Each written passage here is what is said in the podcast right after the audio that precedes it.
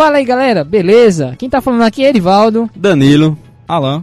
E o nosso novo episódio do Universo da Educação Física, a gente vai falar um pouquinho sobre. Educação à distância. Ei! Não, pera. Não, calma. Tá Não é errado. bem- não é bem assim. não. não é essa maravilha toda. A gente vai abordar um pouquinho aqui, pessoal, falar um pouquinho sobre o impacto da educação é, à distância na sociedade brasileira. Será que é algo positivo? E aí? E será que é viável reduzir gastos colocando a educação à distância? E aí, Alan? Cortar o, o elo social para o elo virtual?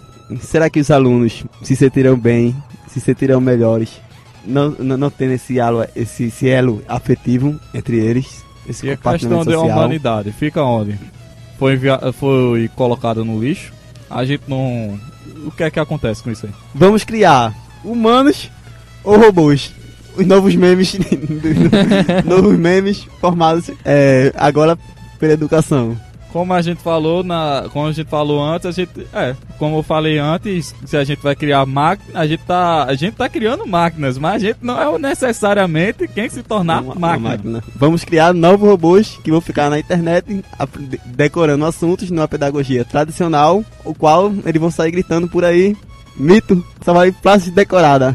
Então, é como se a gente tivesse tornando, nos tornando robô com inteligência artificial, só que é sem a inteligência. E para onde vai todos os professores formados? E para educação física, que é a nossa área específica? Para onde vai os nossos professores de educação física? Para onde a gente vai, Alan? Como os alunos irão ter aula prática de jogos, esportes, lutas, todos os conteúdos da educação física virtual. Você acha que o aluno vai ficar vendo o professor ensinando movimento e vai fazer em casa?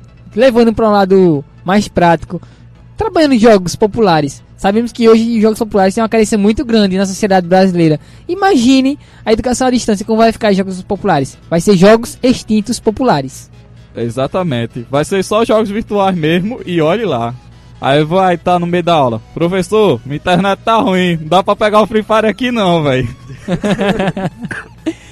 E agora, pessoal, falando um pouquinho sério sobre educação à distância, a gente pode observar que realmente é um fato é, mais negativo do que positivo para a sociedade brasileira, na qual, principalmente para a educação física, como eu estava falando antes, a vivência sobre não só jogos, mas os, os eixos temáticos da educação física, jogos, lutas, danças e os outros diversos eixos da educação física, é a relação da parte prática, da- do, do conhecimento é, fundamentado é, a- o ato social, o ato da conversa social entre eu aqui com amigo, conversando com ela aqui no estúdio, com o Danilo, e a gente tá falando aqui, ou seja, por uma, uma web, chamada, um exemplo. Não é a mesma coisa. É, a gente pode observar até relação para aprendizagem. Vai, vai acontecer é, alguma interferência na aprendizagem? Claro que vai. Não adianta a gente tentar tampar o céu, é, o sol com peneira. Ao pessoal que defende aí a educação à distância, é, que defende de verdade, diz que vai fluir, a gente pode observar que é uma coisa que muito vaga. Não tem fundamento teórico, científico comprovado que realmente vai valer, vai, vai ser eficaz como uma aula é, presencial. Uma aula lá que o professor está próximo, está tá tendo contato com o aluno, o aluno está tendo contato com outros alunos socialmente, no âmbito social principalmente, né? Isso parte muito do entendimento de educação e do objetivo que essas pessoas querem co- com esses alunos. Porque a educação, segundo, eu vou repetir aqui uma frase que foi no outro episódio, ela, ela serve para, para as pessoas compreenderem a realidade e a partir daí elas se tornarem pessoas mais humanas. Então, essa, essa é uma concepção de educação, onde ela vai compreender a realidade, todo o conhecimento já produzido pelo homem. E tem outra concepção, que é a concepção de formar apenas pessoas, é, vamos dizer assim, trabalhadores fabris. Que seriam trabalhadores só para a fábrica, formar mão, de obra. E também a educação à distância, ela serve só para você ter o título de que você estudou. Mas é uma educação tradicional e ainda tem, os males da, da, da convivência, que é, ele afeta esse lado social, onde as pessoas não, não têm o convívio com o outro, com isso pode, a- a- a- pode gerar mais preconceitos ainda, porque ela não tem essa convivência com o outro, ela não vai perceber no outro a humanidade. Isso aí po- pode acarretar em diversos fatores da sociedade, em questões até de, de gênero, Em questão de altura, porque eu tenho um amigo que eu conheço que ele tem preconceito com anão. A primeira coisa, a primeira vez que eu vi na Então. vida. Pode aumentar as questões como machismo, LGBTfobia, o racismo, entre outros tipos de, de, de preconceito. Sem falar que a sociedade em si vai aumentar o índice de individualidade, né? A sociedade não vai ser mais, não vai trabalhar na relação coletiva. Já não trabalha pra gente, a gente observar direito como tá as coisas hoje em dia.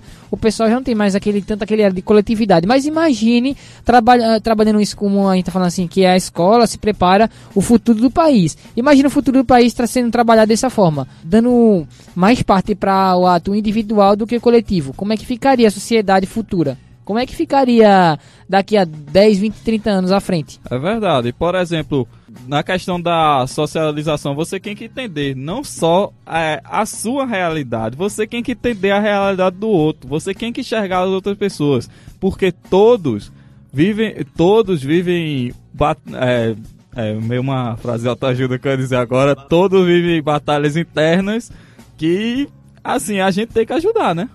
Isso. A gente percebe que esse sentido da educação que ele quer implementar é uma educação mais individualista, como o Erivaldo falou.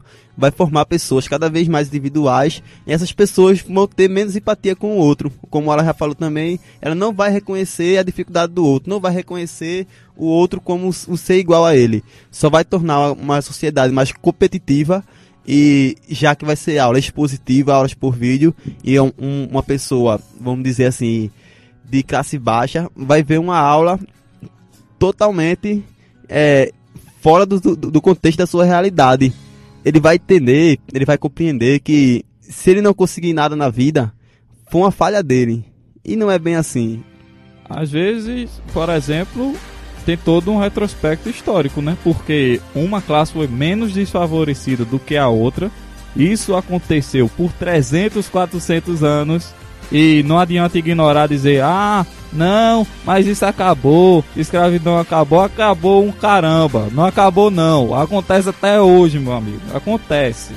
E tipo, uma classe não quer dizer que, ah, eu conheço um negro que é rico. Você conhece um? Quantos brancos você conhece que é rico? Eu digo na aí, cara, Alan. quantos brancos você conhece? Me diga, quantos Bota brancos pobres você calma. conhece? Calma, Alan, calma, Alan. Eu meio que empolguei. E, e pronto, em relação a isso que Alan falou agora sobre a sociedade aí, é, um exemplo, a gente fala sobre a, a, a estrutura da escola, que a gente sabe que tem escolas que as estruturas são muito ruins e por aí vai. Agora imagine essa região, digamos que a educação foi implantada, a educação à distância. Como é que ficaria essas crianças que às vezes não tem nem contato nem com um celular, um, com um sistema operacional Android? Imagina como é que ficariam essas crianças. Elas seriam privadas do conhecimento, pelo que é visto realmente, sim, seriam privados de conhecimento. E aí, a educação à distância seria uma coisa válida para a sociedade? Ela não seria válida justamente por isso, porque muitas pessoas ela não iam ter um, um computador, um acesso à internet de, de qualidade para que os, que os alunos assistissem a aula tranquilo. E também você tem que entender que pessoas de classe baixa, filhos de trabalhadores, as mães trabalham. Qual mãe vai ficar a- ao lado do seu filho vendo ele assistir uma aula? Nenhuma mãe, porque elas têm que trabalhar, tem que cuidar da casa, tem que cuidar de alguma coisa, tem que sair fazer é, ir, ir pro trabalho, porque ela tem que sobreviver. O pai também. E muitas das vezes, muitas vezes essas pessoas elas já têm um, baixo nível de escolaridade. Então ela não sabe mediar, fazer com que seu, seu filho compreenda e tire algumas dúvidas. Porque vai gerar dúvida. Mesmo tendo aquele si- sistema de informação de você tirar dúvida online, não é a mesma coisa. O professor, ele, ele, ele irá estar conectado não só com uma turma, ele será transmitido para, vamos dizer assim, umas 50, 100 turmas. Isso. Aí entra também a questão da individualidade, né? Como o Danilo disse, né? Por exemplo, é, como é que eu vou saber se a minha aula está sendo proveitosa para todo mundo? Mesmo que a minha, minha metodologia seja boa para usar para tal pessoa. É, mesmo que minha aula seja de uma forma que os outros entendam. Quer dizer que todo mundo vai entender a forma da mesma aula que é aplicada? Não, porque a cabeça de todo mundo é diferente. Não tem esse negócio, ninguém pensa igual, não. E todo mundo tem que entender a mente de todo mundo e entender a situação de todo mundo. E você tem que parar com esse romantismo de achar que um aluno de 5, 6, 7, 8 anos vai parar na frente do computador e passar 4 horas assistindo vídeo de aula. Eles não passam assistindo desenho para assistir aula, professor falando. Isso é romantismo, isso é loucura. Loucura, entendeu? Isso é loucura. A gente, a gente pode observar, principalmente nas nossas aulas de educação física mesmo. Pessoal, os alunos eles, estão, eles ficam agoniados, só presos numa sala de aula. Imagine presos só apenas na tela do computador. Eles não vão ficar parados ali não. Eles querem movimento, eles querem é, ato social. E ficar preso na frente só no computador vai criar uma, uma sociedade demente, uma sociedade presa. Aquela relação de, de aumentar os horizontes, ele vai realmente, simplesmente é, restringir apenas o ser humano e o computador. E o que ele quer jogar na, na, na, na sua aula para meio que dominar aquela mente daquele aluno. Ou seja, o aluno vai ser escravo é, ideológico do, do, do, professor que vai dar, vai lecionar a aula lá pelo computador. É, ou seja, a sociedade ela vai perder o, o rumo da, do, do, que foi construído até hoje, da relação crítica, social. E além que aí, pegando o gosto dessa relação crítica, além que ainda dizem que querem retirar do, do currículo escolar as aulas de sociologia, é, diminuir a, a, a, a carga horária de história e tirar as aulas de filosofia. Então, vamos formar o quê? Cidadãos humanizados ou só robôs de internet? Tá mais pra robôs, pelo que eu tô vendo aí. Acho que só vão criar formadores de memes. Bosta aí pro ainda eu crio memes, eles são bons. Só pra constar.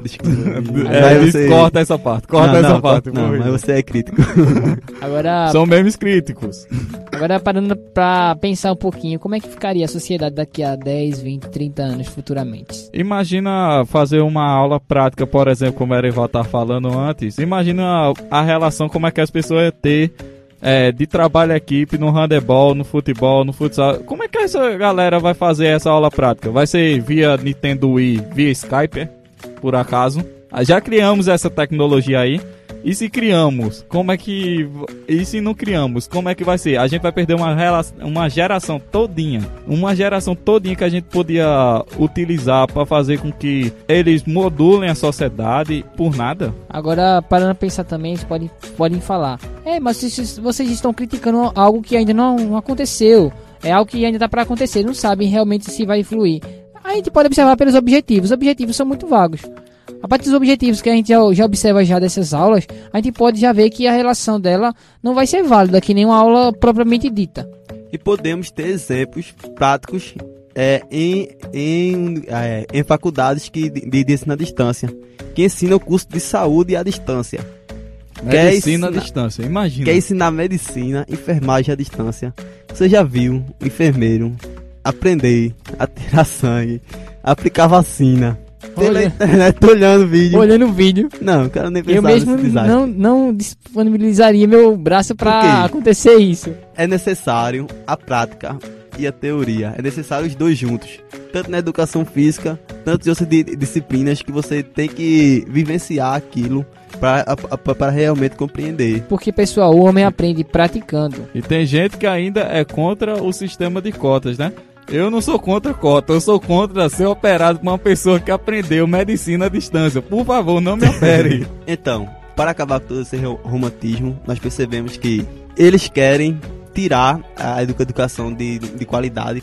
Nós sabemos que em nossa educação não é uma educação de boa qualidade, ela, ela tem as suas limitações. Uma educação que está, que estava ou está caminhando, depende do, do tempo que você escutar esse áudio, estava, estava caminhando para um rumo melhor.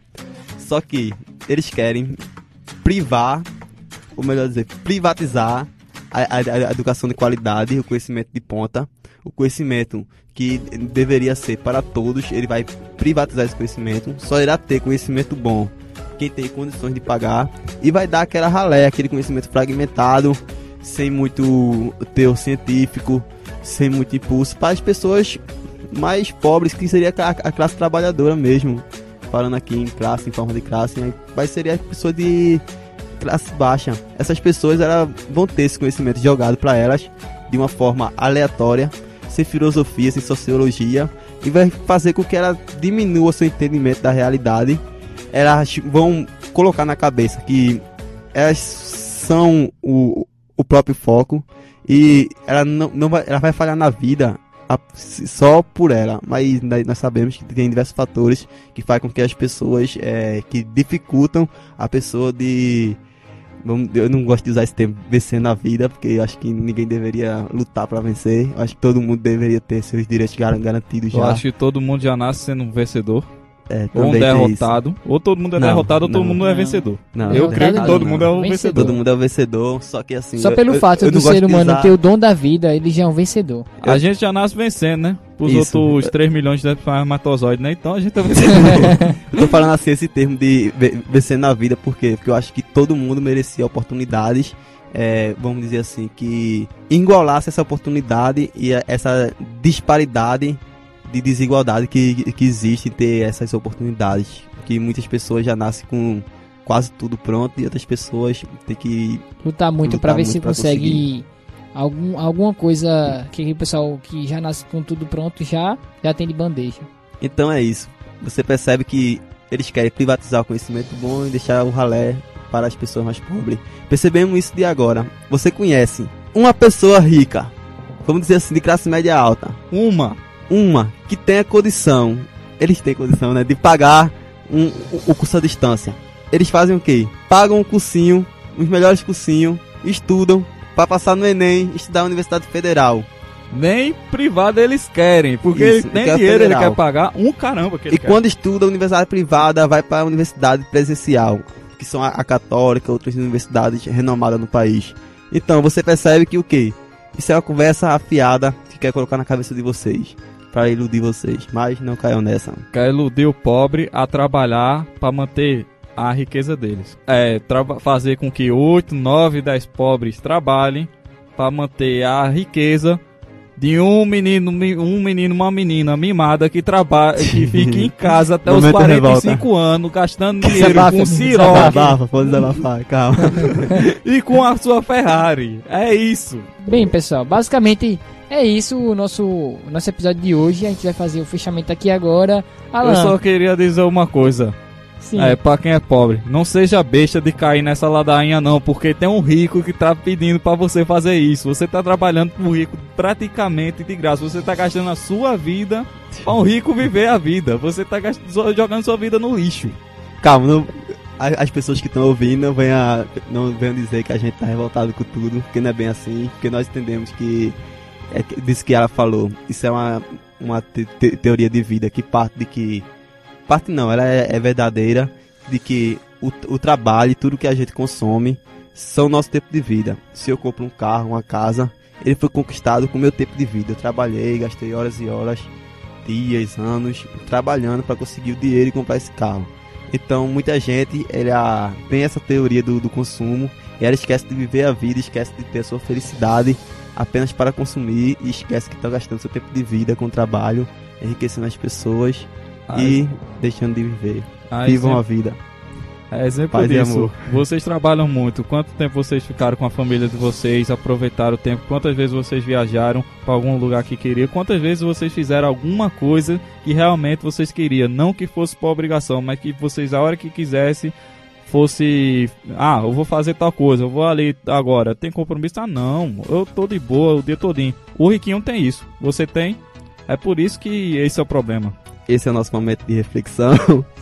Vamos passar agora para Erivaldo para concluir. Bem, pessoal, a gente pode observar aí já é, o nosso fechamento aqui sobre educação à distância. E sobre a proposta a gente falou, é uma proposta vaga, um objetivo vago e inválido para comparar com a educação a, a presencial, né? Tudo que a gente conquistou hoje em dia ser jogado por água abaixo. É, basicamente era isso, pessoal. O nosso episódio de hoje finaliza-se por aqui. É, dá um like lá no nosso canal é, do YouTube, nosso Facebook, nosso Instagram, nossa página do Facebook e Instagram lá, tá? UniEDFcast, dá um like lá, curta nossa página. Temos nosso e-mail para alguma crítica, alguma dúvida, é, entre em contato com a gente. Lá é universoedfcast@gmail.com. Repetindo, universoedfcast@gmail.com. Tem nosso site também, pessoal, que é uniedfcast.container.com.br. Repetindo, uniedfcast.containersaude.com.br e temos aí nossa página do YouTube também, pessoal, que é Universo, é Unidefcast. Dá um curti- uma curtida lá, é, compartilha lá para todo o pessoal da sua família, para seus amigos, professores, compartilham aí entre seus amigos, é, E por aí vai. Divulga, divulga esse trabalho aí. E qualquer dúvida, qualquer, qualquer conversa aí, é, entre em contato com a gente que a gente é, responde rápido, prometo. E estamos aí. Estamos juntos e misturados. Valeu, pessoal, que tá falando aqui, Erivaldo. Danilo. Alan. E até a próxima. Valeu, galera.